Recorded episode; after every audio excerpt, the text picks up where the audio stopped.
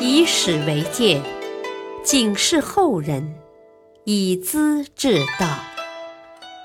品读《资治通鉴》，启迪心智。原著司马光，播讲汉乐。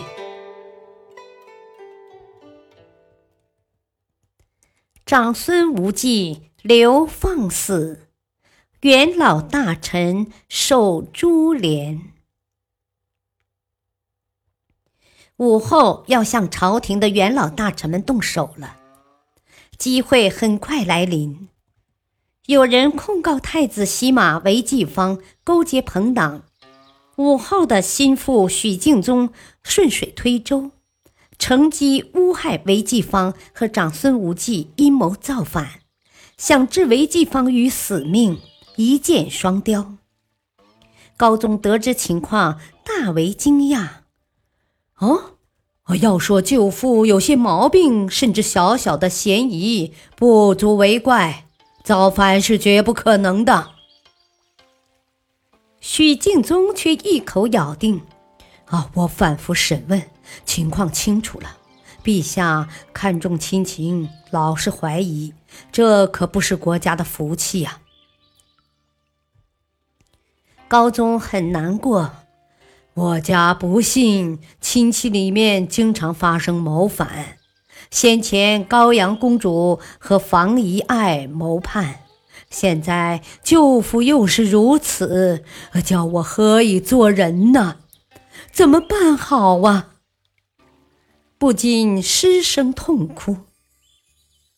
许敬宗趁势加一把火：“啊，房遗爱胎毛未干，一个乳臭小儿和女孩子谋反，成的什么气候呢？无忌可就大不相同了。他是先帝的功臣，当了三十年的宰相。”天下市民都是佩服敬重的，一旦发难，谁能制止啊？现在凭借祖先的威灵，从一件芝麻小事抓出大奸贼来，实在值得庆幸。陛下要当机立断呐！高宗要许敬宗详加审查。第二天，许敬宗又在高宗面前泼油加火。啊，我昨晚又审问季方，他自杀未遂，很是痛心呐，表示要老实交代，不会错上加错了。他一再赌咒发誓，是跟无忌一起谋反的。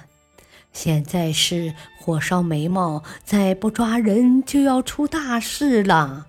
请陛下赶快下诏逮捕啊！高宗的泪水又来了。舅父真是这样，我也不能杀他的。要是处罚他，天下市民会怎么看我？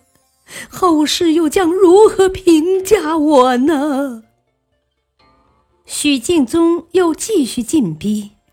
啊，伯昭是汉文帝的舅父，文帝是代王，能当皇帝，舅父有功劳。后来他犯了杀人罪，文帝不便动手，就派文武官员穿着孝服到伯昭家里哭掉，硬是把他逼得自杀了。至今人们还称文帝很英明，无忌的罪恶大得多呀。能跟伯昭相比吗？幸而奸谋败露，证据确凿啊！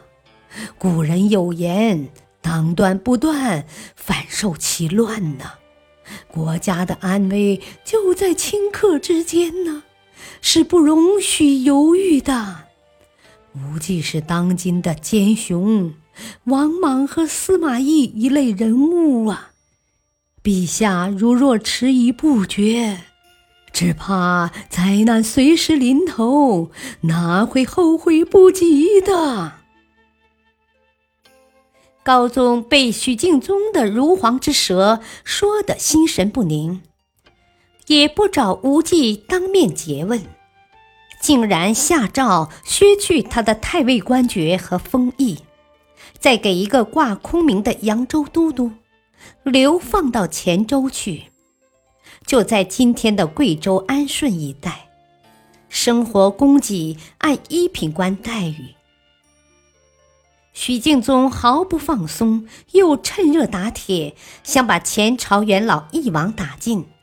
他说：“啊，无忌搞阴谋是褚遂良、柳氏和韩苑煽动起来的，说起来真可怕呀！这些人今后要是勾结在一起，也不得了啊！”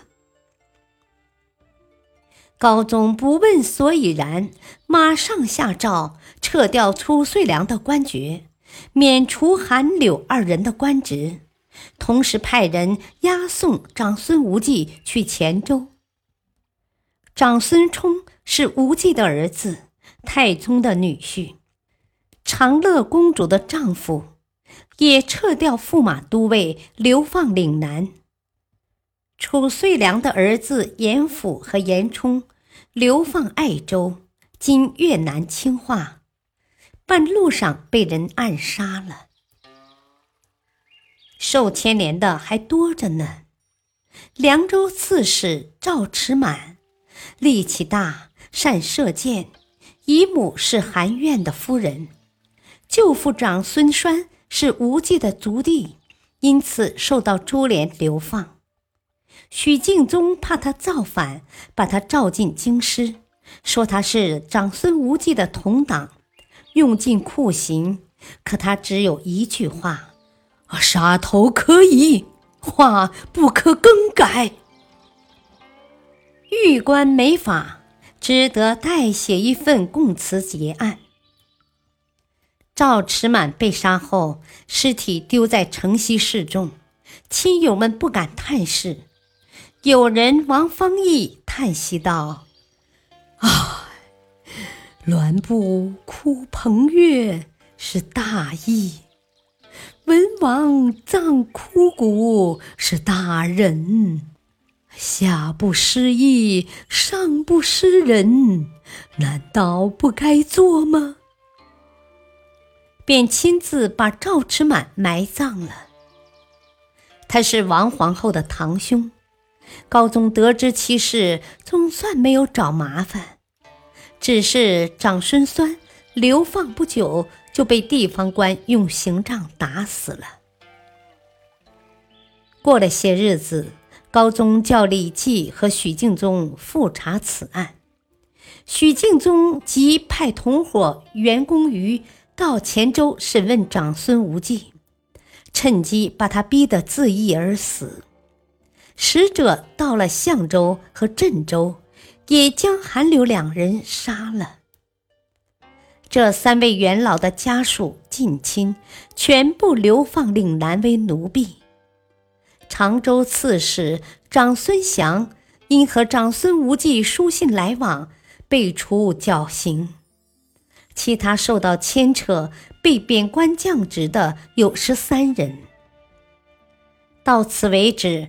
唐太宗留给儿子的一批名臣老将，除了像程咬金等少数武将长期在边远地区和朝政无关的，差不多都被扫荡光了。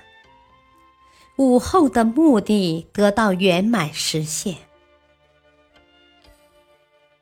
感谢收听，下期播讲：笑里藏刀，李义府，奴仆乱放。各十家，敬请收听，再会。